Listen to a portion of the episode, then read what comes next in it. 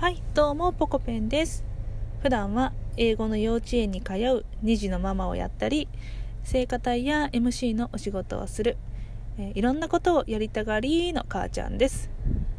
育児が辛いと思う人が少しでも減ったらいいなと思い配信をしています。今日もよろしくお願いします。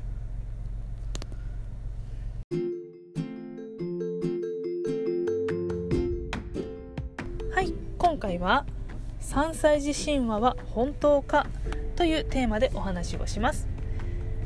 まず3歳児神話とは子供が3歳になるまでは母親が子育てに専念すべきだという考え方ですね。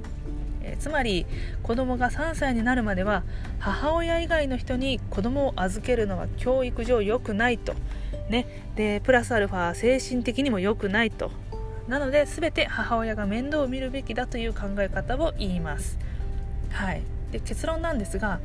3歳児神話は嘘なので無視でいいです。まあ、全て嘘と言ってしまうとちょっと語弊があるかもしれませんが、えー、3歳までは親以外の人にね預けると教育上良くないとか精神的に良くないとかそんなデータどこにもありませんからね。まあ嘘でいいと思っています。そこで先日私はですねツイッターでこんなツイートをしています、えー、3歳児神話は本当か？子供は3歳ぐらいまでは母親といた方がいいと思っていました。なので長女は幼稚園に入るまで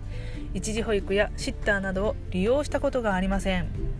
しかし幼稚園に入ってから泣く泣くこれはしまったと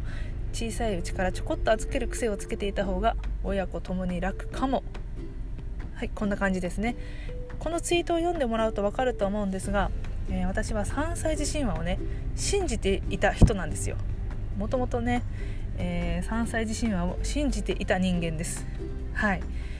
えー、でそれでね子供が生まれた時に3歳までは、え母親のそばから子供を離すべきではないと考えていて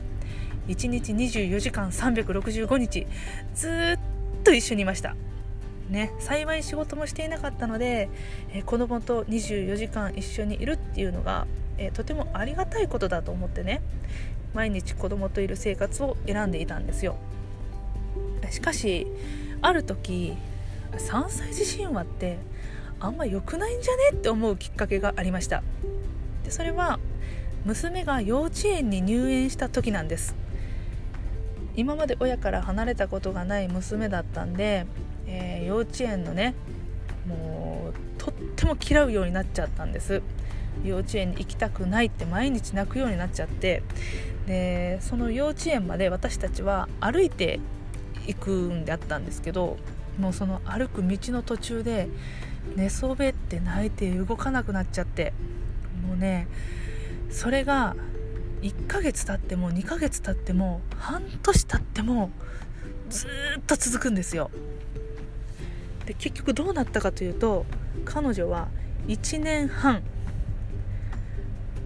道路の道端で泣き続けました。はい。1年半だから年中の、えー、夏から秋にかけてぐらいまではずっと泣き続けましたね。登園拒否が続きました。ねよくね幼稚園の先生とかに相談するとあ幼稚園行くのに泣くってことはママのことが大好きですから親子関係がうまくいってる証拠なんですよとかってすごくね慰めて褒めてくれるんですよ先生も。だけど初めはそれを信じていたんですけどもうね1年半も登園拒否が続くと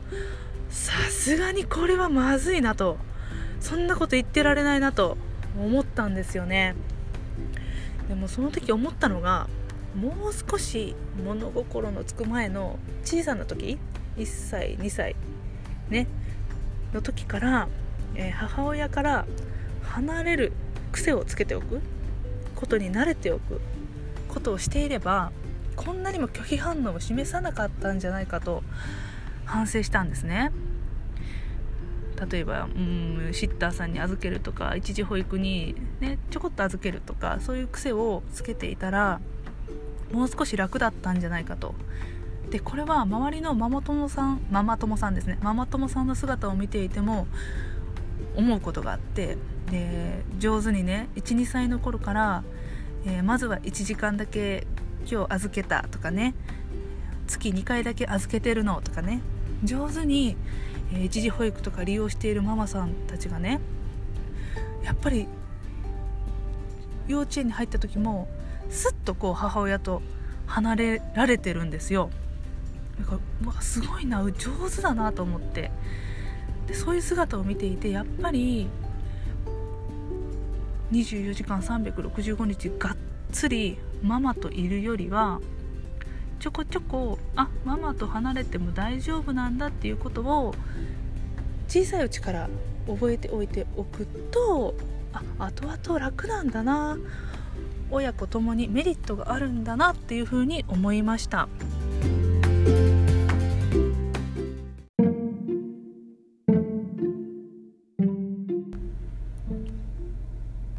はい。ただ3歳児神話が全部嘘とは思っていなくて、えこれは合っているなというものもあるんですけど、えー、子供は3歳までに脳の80%が出来上がるということが分かっていますから、うん。えー、3歳までの期間がいかに大切かという意味においては3歳自身はという考え方は合っていますよね。うん、3歳まで母親といることが一番いいというわけでもなくて、えー、でもだからといって3歳児までの教育ってすごく大切、うん、こういうことです、え、誰かに預けることによってママがリフレッシュして笑顔でいられる。これがね一番子供にとっていい教育なんだろうなと今は思います。はい反省をしていますね、えー、実は今日はね車の中でこれ録音してるんですけど、えー、ベビーシッターさんとのね面談に来てるんですよ。はい。次女が今1歳なんでこれからシッターさんにお世話になろうと思ってねシッターさんや一時保育とか気軽にめちゃくちゃ利用していこうとえー、気持ちを入れ替えました、うん。えー、幼稚園に入った時絶対お互いに楽なんで、はい、それを長寿の時に教わったので、うん、今回の育児は助けてもらえる時は助けてもらう、えー、利用できるものは利用する。そんな風にね楽しく育児をしていこうと考えています。皆さんもぜひね一人で抱え込まないで周りに助けを求めながら気楽に育児を楽しんでください。はい。また配信します。バイバーイ。Thank you.